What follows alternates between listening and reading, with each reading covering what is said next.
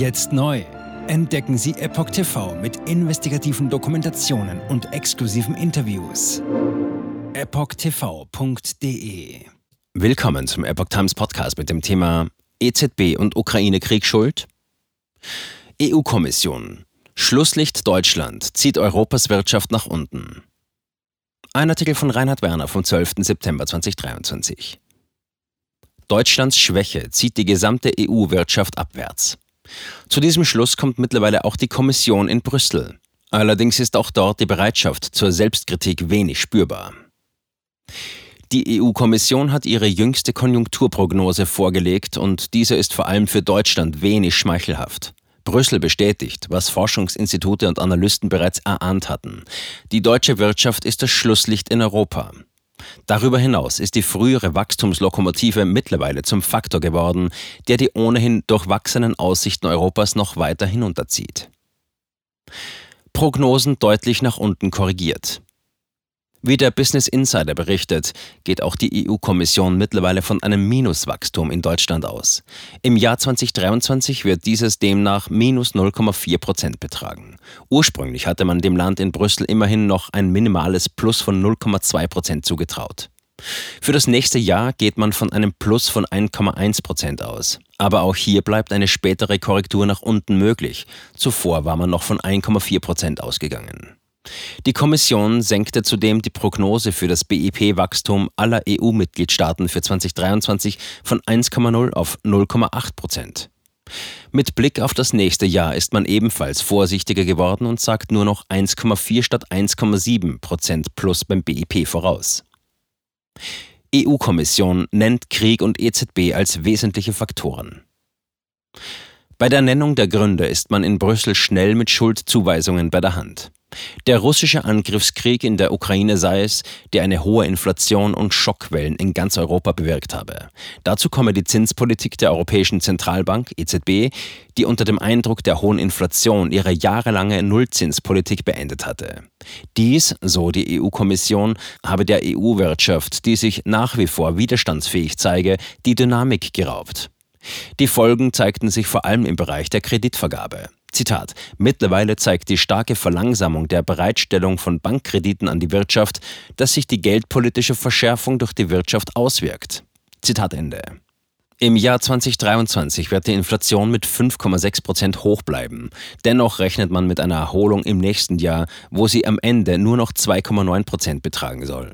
Hoffnung setzt man dabei auf sinkende Nahrungsmittelpreise und jene Preise für wenig energieintensive Industrieerzeugnisse keine Konkurrenzfähigkeit mehr gegenüber den USA und China.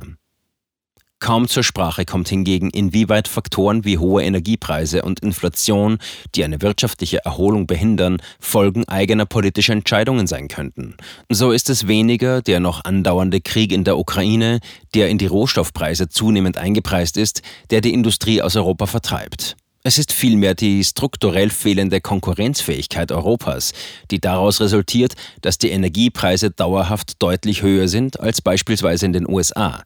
Ideologische Programme wie der Green Deal, die man in Brüssel mit der Brechstange durchzusetzen versucht, bleiben als mögliche Ursachen unerwähnt. Experten und Verbände hingegen gehen gerade davon aus. Deshalb bleibe man nicht nur gegenüber den USA, sondern auch gegenüber China im Hintertreffen. Aufgrund der deutlich höheren Preise ist die EU auch dort, wo sie erneuerbare Energien bereits ausgebaut hat, nicht konkurrenzfähig. Länder wie Chile oder die Golfstaaten weisen auch in diesem Bereich erheblich geringere Herstellungskosten auf. EU stößt selbst Verbündete vor dem Kopf. Dazu kommt das sendungsbewusste Auftreten Europas gegenüber Drittstaaten, das ebenfalls nicht überall auf Gegenliebe stößt. So wehren sich unter anderem lateinamerikanische und afrikanische Staaten zunehmend gegen europäische Bemühungen, Freihandel von unrealistischen ökologischen Vorgaben abhängig zu machen. Die EU wiederum macht keinen Hehl daraus, unter dem Banner des Klimaschutzes protektionistische Maßnahmen ins Auge zu fassen. Dies bringt die EU in Gefahr, nach dem Bruch mit Russland auch unter neutralen oder sogar verbündeten Staaten an Rückhalt zu verlieren. Bereits in den 2010er Jahren ist das geplante Freihandelsabkommen TTIP mit den USA gescheitert. Diese Strategie rächt sich jetzt, wo in den USA eine Reindustrialisierung stattfindet. Die Regierung Biden gewährt Unternehmen, die in den USA oder in Mexiko und Kanada in den Ausbau erneuerbarer Energien investieren, erhebliche Vergünstigungen. Die EU forderte eine Gleichbehandlung mit diesen Staaten ein. Im Unterschied zu ihr haben diese mit den USA jedoch ein Freihandelsabkommen geschlossen. Dazu kommen Faktoren wie der demografische Absturz inklusive dem dadurch ausgelösten Facharbeitermangel. Im Bericht der EU-Kommission ist von solchen Hemmschuhen für die BIP-Entwicklung jedoch kaum die Rede. Jetzt neu auf Epoch TV. Impfgeschichten, die Ihnen nie erzählt wurden. Eine eindringliche und aufschlussreiche Dokumentation, deren Trailer YouTube nach drei Minuten entfernt hat. Schauen Sie für nur kurze Zeit die gesamte Doku kostenfrei. Jetzt auf epochtv.de.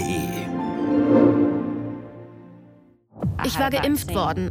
Ich begann unkontrolliert zu zittern. Er verstarb 33 Tage später. Ich kann meinen Kopf nicht aufrecht halten. Dann brach ich zusammen, ganz plötzlich. Vom Start weg haben wir nicht die Bedingungen erreicht, die normalerweise erreicht werden müssen.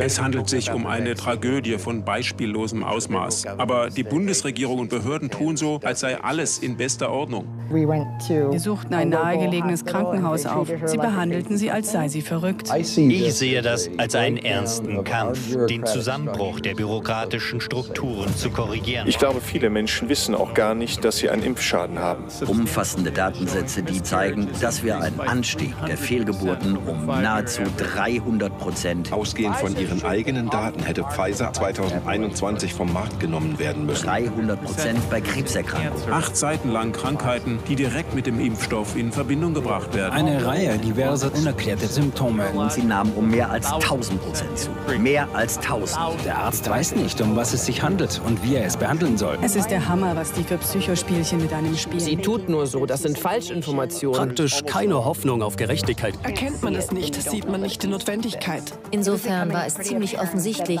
und das Krankenhaus wusste, dass etwas im Gange war. Virus with every vaccinated person. In other words, you become a dead end to the virus. Vaccinated people do not carry the virus, don't get sick. Wie hätte ich ahnen sollen, dass es das letzte Gespräch mit meinem Sohn sein würde? Sie wissen bis ins kleinste Detail, was da vor sich geht. All das kennen sie. Und dennoch eilt niemand der Wahrheit zu Hilfe. Die verborgene Krise. Impfgeschichten, die Ihnen nie erzählt wurden. Eine Originaldokumentation von Epoch Times. Jetzt kostenfrei auf verborgenekrise.de ansehen. Aufgrund von Zensur ist diese bedeutende Dokumentation nicht über die sozialen Medien teilbar. Leiten Sie diesen Link an Freunde und Bekannte weiter und tragen Sie so die Botschaft dieser mutigen Menschen in die Welt.